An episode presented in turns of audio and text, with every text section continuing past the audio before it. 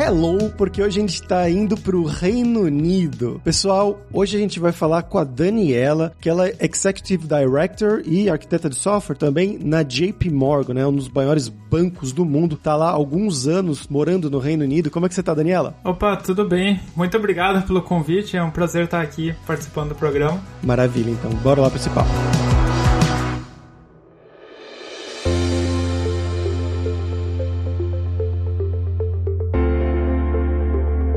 Daniela, para começar aqui, eu vou fazer a pergunta que eu faço para todo mundo, né? Que é para você se apresentar. Então, de onde que você é no Brasil? O que que você estudou? O que que você fez na sua carreira, né? E como que você foi parar aí no Reino Unido? Um passo a passo, mais ou menos. Tá bom. Nossa, essa pergunta aí vai ser difícil de responder. Vamos ver.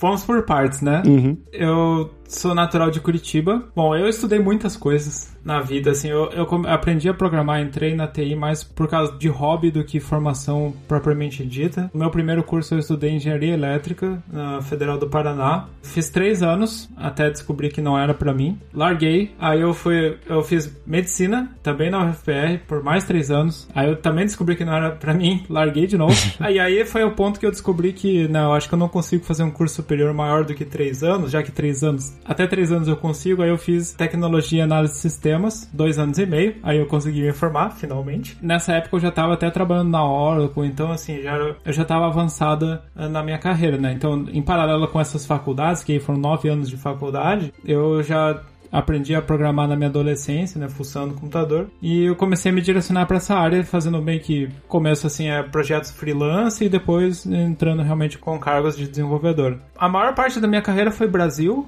assim, foi eu comecei em Curitiba, depois de uns anos foi por volta de 2014, eu mudei para São Paulo, fiquei um tempo em São Paulo, depois interior do Paraná, depois Porto Alegre. Nossa. Então assim, eu, eu rodei o Brasil bastante. Uhum. Só que eu, eu sempre tive o um sonho, sonho de sair do Brasil. E aí, conectando né, com essa última pergunta, só que coisas na minha vida me impediram de sair antes, assim. Eu tinha um relacionamento e a pessoa que tava comigo gostava muito do Brasil, não queria sair. Eu sempre tive o um sonho, mas assim, ah, pela família eu vou ficar, vou ficar, vou ficar. Até que esse relacionamento, enfim, não, acabou não dando certo. Eu me vi lá por volta de 2018, eu, o relacionamento acabou em 2017, e a partir daquele momento eu comecei assim, pensando, quer saber? Pô, eu sempre tive aquele sonho. Naquela época eu já falava, pô, acho que eu tô meio velha pra isso, mas eu vou tentar, né? né pessoa, né? Depois a gente fala sobre idade.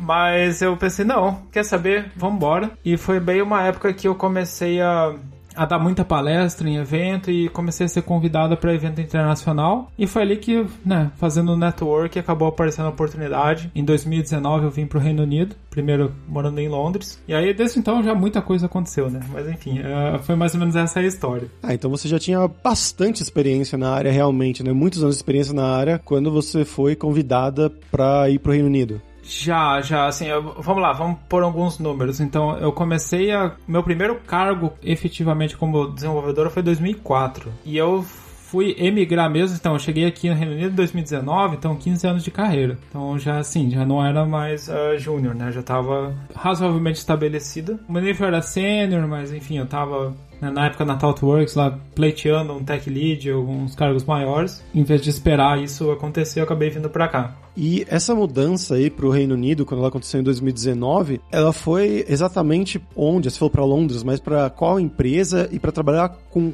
quais tecnologias, qual cargo? Eu cheguei aqui trabalhando numa startup chamada GoCardless. O meu cargo era Data Engineer, mas basicamente eles tinham uma tríade de tecnologias que era justamente o meu sweet spot, assim, aquelas coisas que eu realmente queria trabalhar, que era, era Go, linguagem de programação Go, né? Google Cloud, e a área de Data Engineering. Um dos meus empregos anteriores foi na Globo.com. Foi por um tempo tech lead do, do time de recomendação, de plataforma de recomendação. E foi ali que eu aprendi, assim, toda essa parte de engenharia de dados e eu gostei muito daquilo. Então, assim, naquele momento eu tive a oportunidade de juntar as três coisas que eu mais gostava, que era o Go, Data Engineering e a parte de Google Cloud e casou, que era o que eles precisavam e assim era o que eu queria fazer e a oportunidade. Também tive alguns contatos que recomendaram essa empresa, falaram, ah, uma empresa boa de trabalhar, então assim, já sabia meio que no, no que eu tava entrando. Então foi essa combinação de fatores. E essa mudança aí, como é que foi que ela aconteceu? Você falou que foi através de networking, né? Mas você teve que fazer entrevistas ou já foi, ah, vem aí?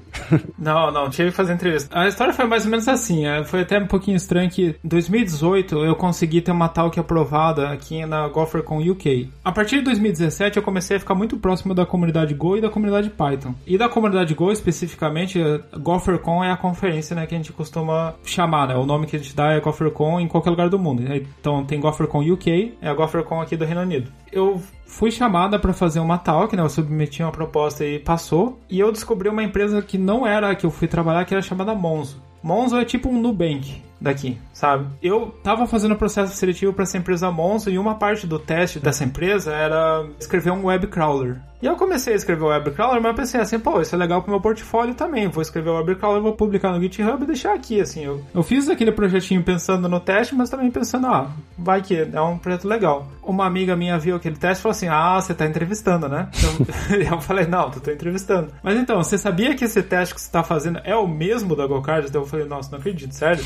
Porque, na verdade, os fundadores do Monzo, que é esse Digital Bank, um deles também foi um dos fundadores dessa outra startup. Então eles meio que pegaram muita coisa do processo, assim, era parecido. Então eu, eu falei assim, pô, já fiz metade do trabalho, né? Não custa nada aplicar para essa vaga também. Eu me candidatei à vaga. Na verdade, o processo era bem diferente, mas era só o exercício, o take home que era parecido. Enfim, gostaram do meu currículo e foi assim, mas foi aleatoriamente me candidatando na vaga no site. E tanto essa amiga que falou dessa empresa, ela já tinha trabalhado na GoCards, mas ela já tinha saído. Então não foi nem referral, foi uma coisa meio que assim, aleatoriamente vou publicar no site. Às vezes a gente fala muito, né, desse, ah, você publica, vai pro buraco negro, não vale a pena aplicar em vaga de site. Não, vale sim, vale sim, porque principalmente startup, eles olham todos os currículos. Se for um Google, aí eu já diria que referral faz mais diferença. Mas para startup é bem tranquilo, vale a pena ir lá no greenhouse deles e aplicar para as vagas. E foi a sua primeira vez indo pro Reino Unido, quando você se mudou para aí? Eu cheguei a vir para cá duas vezes, mas assim, foi até 2017, né? Então a gente tava falando, se eu comecei a carreira em 2004, até 2017 eu não tinha pisado fora do Brasil, praticamente. Tá, eu tinha, América Latina. Mas aí, como eu comecei a entrar no circuito de, de conferência e tudo mais, eu começou a aparecer a oportunidade de empresas pagarem para eu viajar. Em 2017 eu tive a oportunidade de vir uma vez para Londres, mas foi também para fazer entrevista na época. Eu acabei aproveitando fazer um evento aqui que se chama Lesbians Who Tech, mas na época eu vim fazer entrevista no Google. Naquela época não era tão comum fazer entrevista remota, assim, geralmente o on-site era presencial. Então eles pagaram minha passagem foi aí que eu conheci Londres a primeira vez. A segunda vez que eu tinha vindo foi quando eu fiz, eu, eu submeti a talk para esse evento e o evento pagou a passagem. Na verdade, assim, eu, eu, se eu olhasse em cinco anos para trás, eu nunca ia imaginar que eu ia conseguir por minhas próprias pernas pagar uma passagem de avião. Era uma coisa que era inviável pra mim.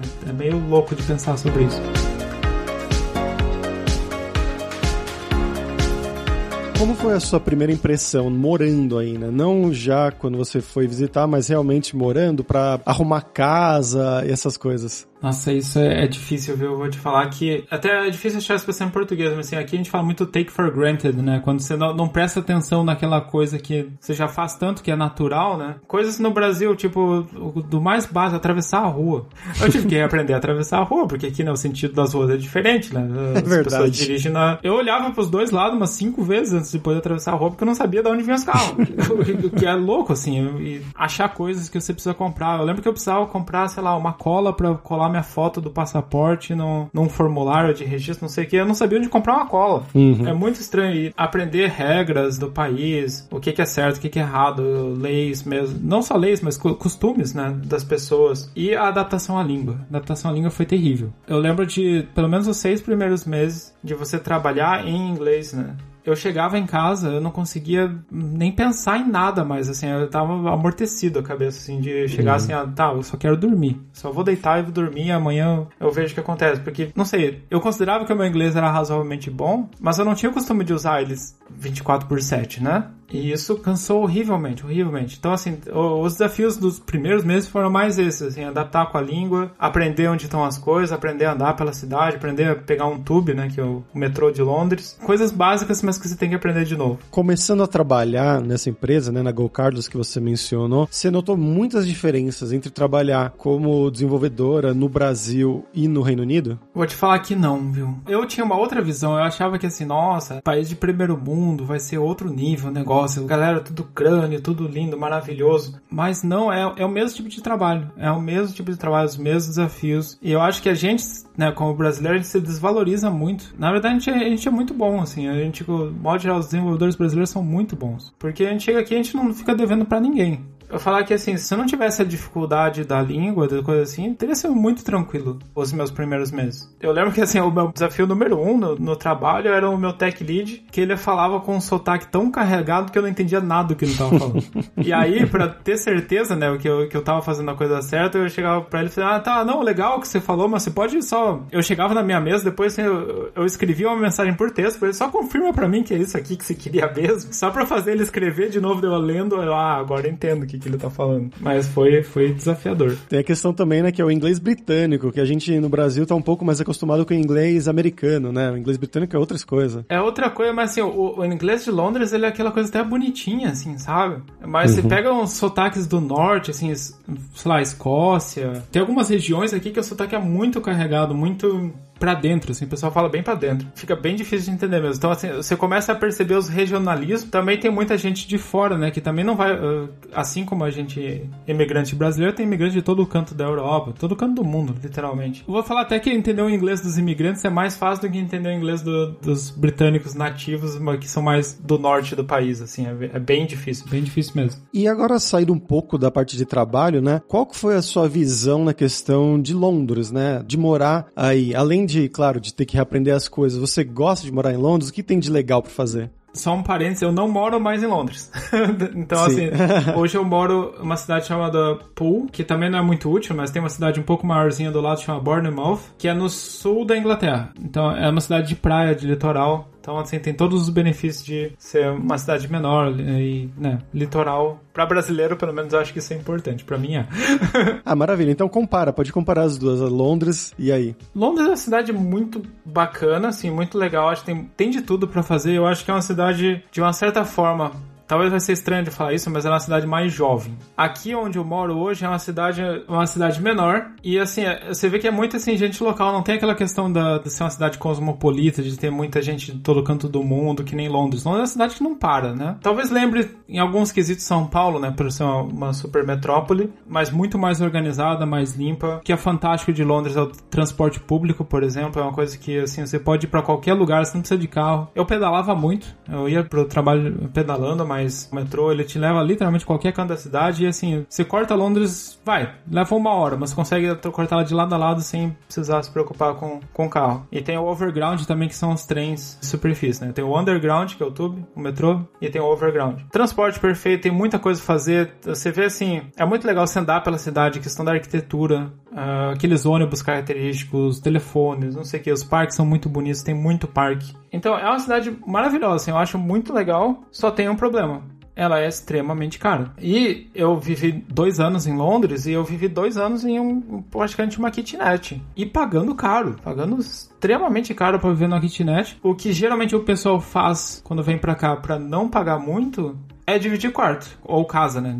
Sei lá, pega cinco pessoas, pega um apartamento grande, divide, cada um paga um pedaço, mas daí você tá compartilhando casa com pessoas que às vezes você nem conhece. E eu até pesquisei essa opção quando eu vim pra cá, mas eu não curti. Eu pensei assim, ó, ah, já sou, tô velha demais pra ficar vivendo que nem estudante. Mas tem gente que é até mais velha do que eu que faz isso. Então, assim, só que eu pensei muito que eu tenho gatos, né? Eu tenho meus dois gatos. Eu pensei, ah, eu quero ter o nosso cantinho, porque eu não sei se quem eu vou pôr dentro de casa vai cuidar bem dos meus bichinhos e tudo mais. Aí eu comecei, enfim, eu queria isolamento. E aí, quando eu mudei pra cá, o, o grande processo decisor de vir pra cá, assim, tem um componente pandemia, que a gente pode falar daqui a pouquinho, mas é que com o mesmo preço de que eu pagava uma kitnet em Londres, eu aluguei uma casa de três quartos e quintal aqui. Caramba. Não, eu saí do minúsculo para ter um monte de espaço para mim, agora tenho vários ambientes. O que aconteceu, né? Eu tomei essa decisão no meio da pandemia, porque assim, pensa lockdown, eu tenho que ficar 23 horas por dia dentro de casa num quartinho minúsculo. Eu tava ficando louco, subindo pelas paredes. Foi a decisão de falar, quer saber, eu vou sair de Londres, vou para um lugar onde consigo pagar espaço, que se for para ficar trancado dentro de casa, para não ficar trancado num lugar maior.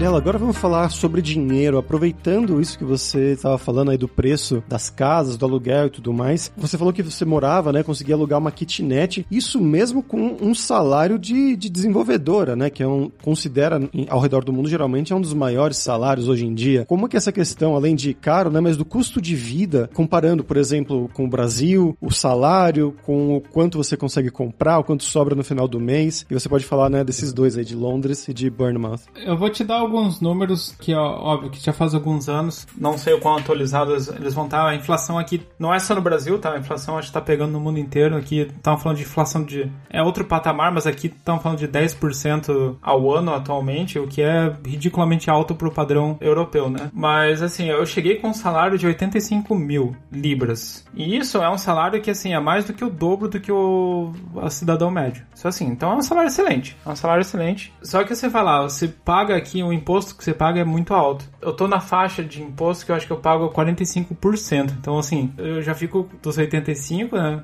Já morre 45 pro governo. Ah, então você fica lá com. Eu lembro que líquido, sei lá, eu ganhava um salário de 4 mil e pouquinhas libras. Porque aí desconta plano de saúde, desconta previdência, desconta outras coisinhas, que é, normal, até no, não é muito diferente do Brasil. Então eu tinha lá um budget de mais ou menos 4 mil libras por mês. Lembrando que aqui não tem 13 terceiro e não tem salário de férias. Assim, tipo aquele abono de férias, né? Que a gente tem um terço de férias. Quando você pega seu salário anual, você divide por 12 e era isso. Algumas empresas, claro, tem bônus, tem outras coisas, mas no caso eu não tinha. Então tá, 4 mil mais ou menos menos por mês, era o meu salário líquido, e eu pagava 1.500 para morar naquele apartamento. Caramba, numa kitnet. Pra morar numa kitnet. Aí você pegava mais gasto básico de celular, é, internet para casa, luz, água, etc. Arredondando, tá, não dava tudo isso, mas vamos dizer que desse uns 500 libras. Então 2 mil já foi gasto fixo. Tem a questão de morar sozinha e tal, de, pô, eu acabava pedindo, comprando mais comida pronta, não fazer tanta comida em casa, porque eu, né, eu ia cozinhar só pra mim e ia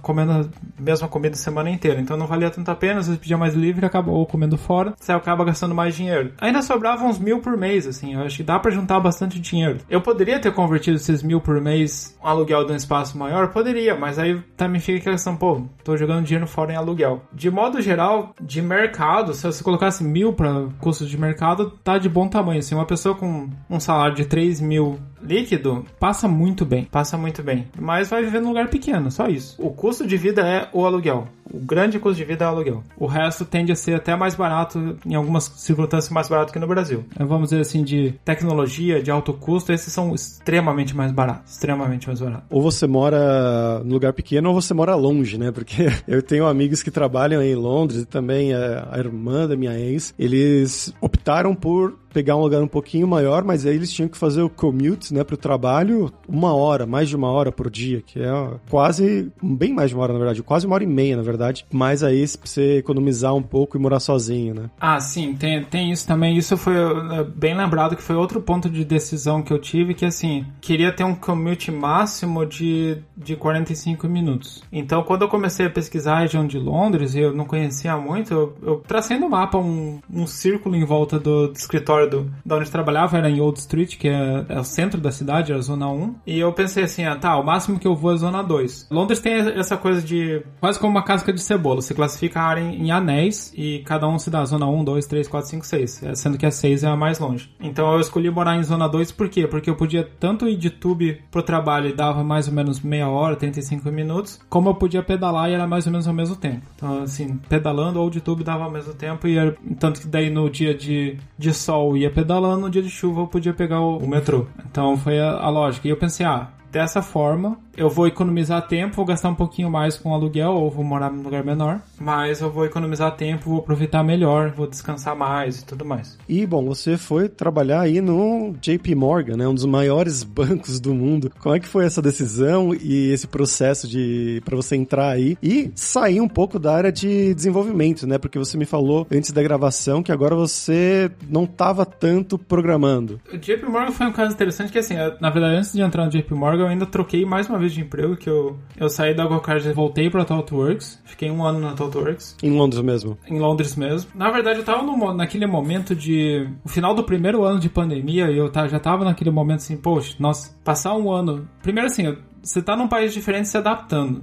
E é meio que como se eu tivesse aquilo interrompido, porque assim, de repente eu tinha que ficar um ano dentro de casa. E num apartamento minúsculo. Então assim, eu tava literalmente surtando. Vai, a palavra certa é surtando. Eu tava surtando, aí eu trabalho na Totworks, não tava muito feliz. E de repente veio aqueles mensagens básicas de recruiter, né? Ah, oi, tudo bem? Olá, vamos conversar? Estamos aqui do JP Morgan, tarará. No começo até era uma vaga para desenvolvedora mesmo que me ofereceram para trabalhar com Go e algumas outras coisas. Mas naquele momento eu não tava, eu não sei, eu tava tão, acho que de mal com a vida que eu, que eu pensei assim, ah, não quero mais desenvolver, não quero fazer nada, quero fazer só coisa estratégica, né? Só quero falar de, de estratégia, gestionamento, eficiência, desenvolvimento de times, esse tipo de coisa. Tava realmente querendo experimentar coisas novas na minha carreira. Aí eu fiz algumas conversas e tal, de repente, tá, então, ok, você não quer desenvolver full time, então vamos ver, achar outra coisa. E foi assim, umas, umas três entrevistas até eu achar um, um gerente que se interessou. Foi muito engraçado, porque todas as entrevistas que eu fiz no JP Morgan, assim, não eram meio que entrevistas que tinham a visão de me rejeitar era uma entrevista que tinha a função de achar qualquer lugar certo. É como se eles já tivessem, assim, do momento que eles acharam o meu perfil e vieram atrás de mim, eles já sabiam, não, queremos contratar essa pessoa. Não sabemos onde que ela vai parar, mas queremos essa pessoa. Foi então, assim, várias entrevistas de team matching, assim, de achar o time. Até que eu encontrei uma vaga que foi interessante, que era o JP Morgan, ele tá construindo uma cloud privada com a mesma filosofia da cloud pública. Assim, a, gente, a, ideia é emular a cloud pública, mas com nossa própria infraestrutura. Porque, assim, é, como você falou, é um dos maiores bancos do mundo, se não for o maior, tem muita coisa. Tem muita coisa dentro, então a gente tem a necessidade de, de ter nossa própria estrutura, até por questão de regulação, de, enfim, mercado financeiro sabe como é que é. é tem muitos interesses, né, de governo, de agências reguladoras, que a gente não. que não acontece o que aconteceu, por exemplo, em 2009, 2008, aquela crise imobiliária, enfim. Então, existe algumas, motivos para que a gente tenha infraestrutura própria e, claro, não basta ter só infraestrutura própria, mas também a gente quer que seja de um jeito fácil de consumir pelo desenvolvedor, que seja uma coisa que realmente traga todos os benefícios que uma cloud pública traz. A vaga era para trabalhar justamente nesse, nessa cloud privada, numa linha de produtos de banco de dados, para ser arquiteta dessa linha de produtos e ajudar a definir alguns padrões, algumas coisas, enfim. Não posso entrar em mais detalhes do que isso, até porque daí já começa a virar um campo que eu preciso aprovar as coisas. É aí que fala um pouco pouco sobre JP Morgan que, assim, a gente tem que ter muito cuidado com o que a gente fala, porque é uma empresa muito visada e tudo mais. Então, alguns dos aprendizados que a gente tem quando qualquer coisa que eu fale especificamente sobre emprego, eu tenho que aprovar com RH, IPR, e, e, enfim. Mas é, acho que já deu para ter uma noçãozinha de como que é. Sim, sim. E você tinha comentado, né, que você foi para essa área estratégica, mas que agora você voltou a programar especificamente para um projeto, né? Você tá usando que tecnologia? E se é possível falar? Isso eu posso, assim, agora eu tô escrevendo um projeto projeto em Go. Para mim é maravilhoso, porque né, Go é minha linguagem atualmente favorita. Das linguagens atuais é a minha favorita. Eu ainda tenho um lugarzinho especial para ser mais mais na minha vida, mas nunca, infelizmente nunca mais usei. Mas sim, então agora eu tô metendo a mão na massa um pouquinho, tá sendo bem interessante. Principalmente porque assim, eu acho que existe um dilema, né, que quando você vai para uma coisa mais estratégica, depende muito do perfil da pessoa, mas fica muito mais difícil você avaliar o seu progresso. Fica muito mais difícil você chegar no fim do dia e falar assim, nossa, hoje eu meu paycheck tá valendo. Hoje eu fiz por merecer o meu salário. É uma coisa muito mais fuzzy, muito mais dispersa, assim. às vezes, uma coisa que você fala vai levar meses para ela surtir efeito e impacto. E o código é muito fácil. O código, você cometou, passou os testes, não sei o que, entregou a feature, passou o card do Gira pro lado, assim, pô, meu tá feito, tá legal, então fiz, fiz um bom trabalho, sabe? Vou dizer que é confortável você trabalhar com código nesse sentido que você consegue se medir mais, consegue ver seu próprio progresso. E como eu vim dessa fase de lockdown, pandemia, a gente pode falar talvez sobre questão de depressão, burnout. Eu tive uma, uma crise de burnout no fim do ano, foi bem sério. Eu senti que eu precisava de algo assim, sabe? para poder até me automotivar. De ver assim, ok, estou fazendo progresso. E no código é muito mais tranquilo.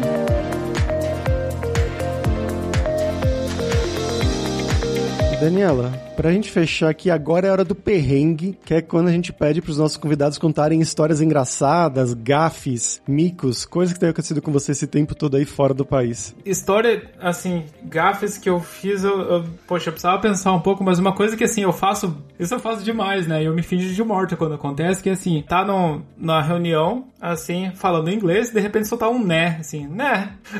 soltar umas palavras em português misturadas com inglês, eu, eu, faço, eu faço esse, muito, assim. Eu, mas assim, eu, eu continuo falando, eu fingi que não fiz nada, sabe? e às vezes as pessoas ficam me olhando com uma cara de louco, assim, o que, que ela tá falando? Que sabe, perdi uma palavra, assim. Você vê que as pessoas até acordam um pouco, assim, depois, mas eu solto vários né, vários uh, então, várias palavras, assim, em português misturadas, né, assim, até hoje. Depois de três anos eu continuo soltando uns, uns português no meio. É, muito bom. É, isso, isso não vai largar nunca, eu acho. bom, Daniela, muito obrigado pela sua participação. Foi muito legal a nossa conversa. O pessoal conhecer um pouco mais sobre você, né? Quem tá interessado, talvez, em ir pra, pra Inglaterra, pro Reino Unido. E você quer divulgar alguma coisa? É, assim, tô sempre à disposição no Twitter, né? Arroba DaniCat83. LinkedIn, assim, é só procurar meu sobrenome, é uma palavra-chave, não existe outra pessoa no mundo. é fácil, mas assim, eu, uso mais Twitter. Então, pra quem quiser trocar ideias sobre Londres, estou aqui para ajudar no que eu puder. Me adiciona no Twitter e manda mensagem lá. Os links da Daniela vão estar, tá, como sempre, lá na descrição desse episódio em devsemfronteiras.tech.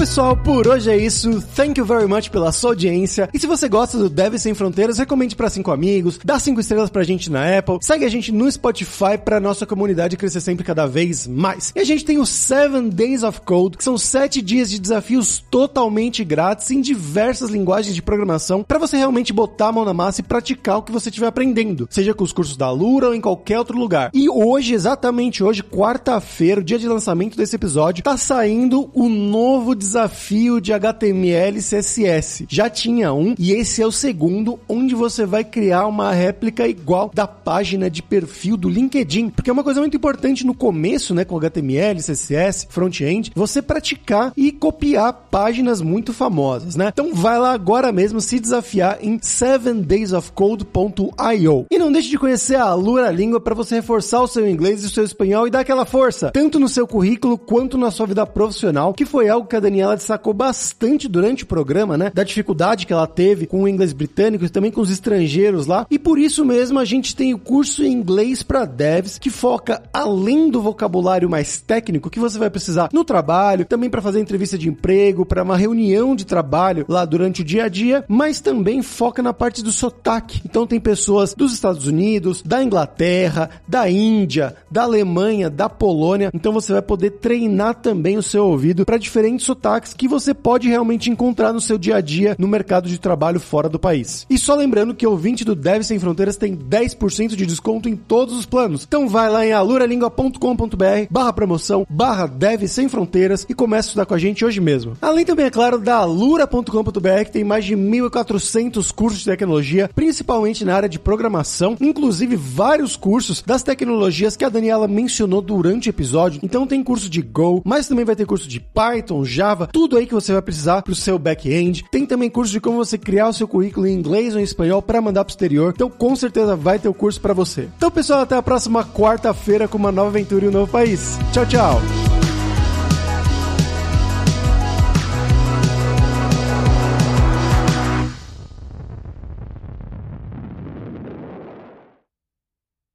Este podcast foi editado por Radiofobia, podcast e multimídia.